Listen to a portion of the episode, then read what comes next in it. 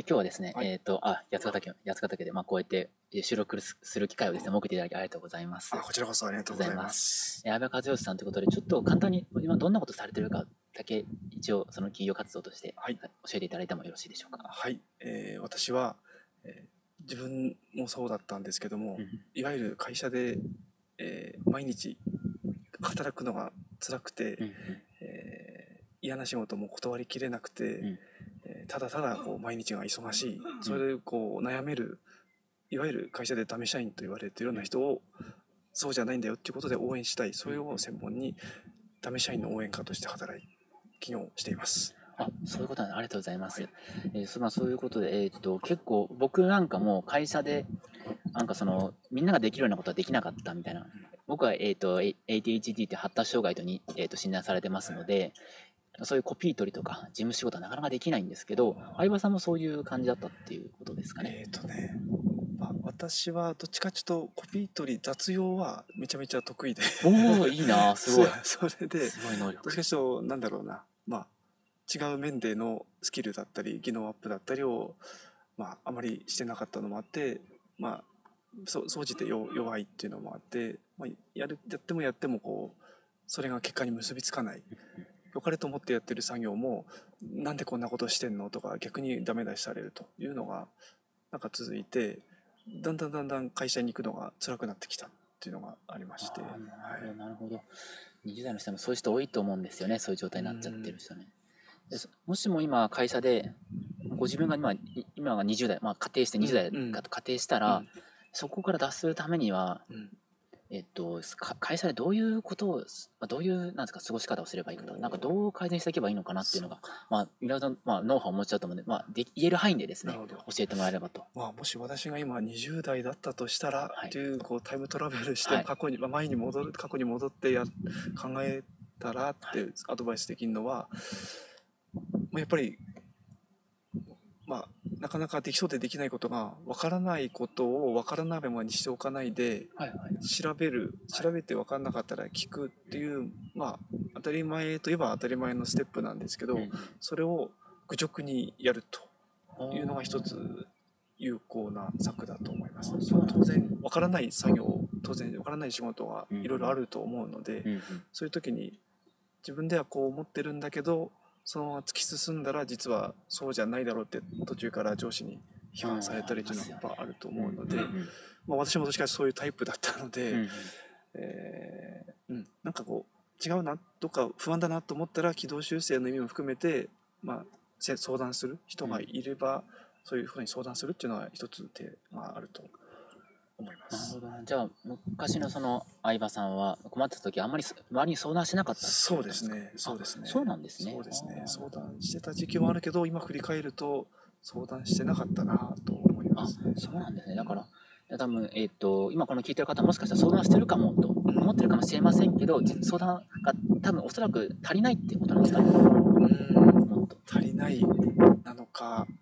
そうですね。ちょっと違った方向を向いてるかもしれないので、えーそうですね。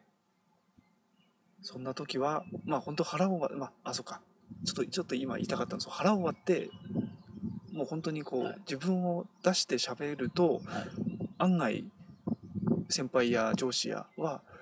こいつ一生懸命やってるなって聞いてくれるはい。という傾向があるんじゃないかと思います。なるほどなるほど。だからそうか。まずはうんそういうまあ自分をちょっと,、うん。ちょっとずつ出していくってことですよね、多分しょそうですね。僕も仕事できない時って自分を隠してましたもんねすごい。なんか出したらすごい言われ周りから言われてしまうとか。経験があるとねつい出しづらくなってしまうっていうの会社の状況も分かるんですけど、はい。よくねいきなり聞くと「調べたのか」って始まると、なんか調べないと聞いちゃいけないんだってなんかそういうふうに刷り込まれちゃうのうん。もすごくよく分かるので、うんまあ、調べたんだけど、はい。もう怒鳴られてもうん。聞くは一時の恥って聞かぬは一生の恥とかもありますけど、もうとにかく聞いちゃうそれができる間はとにかくいやそれをどんどん使うっていうのはいいのかな。なるほどなるほど。だからもう怒られてても聞くキャラみたいにしろ、そうなった方がいいってことなんですね。まあ、それで会社の評価が上がるか下がるかちょっと別問題でそれでまああんまり何でもかんでも自分で調べず聞くやつだっていう最悪悪い評価に倒れる時ももちろんあります。うんでもそれでもそれで私はそういうのが嫌だと思って、うん。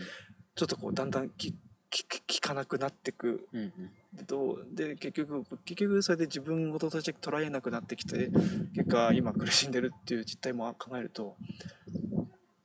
やっぱり分からないの分からないままにしておくっていうのはあんまり良くない。うんうん。いいことじゃないなってやっぱ反反省から、まあもし20代の人が今もし悶々としてるんだったらうん。とにかくもう一時の恥は捨てて聞いちゃうっていうのは一つ有効なのかな。と。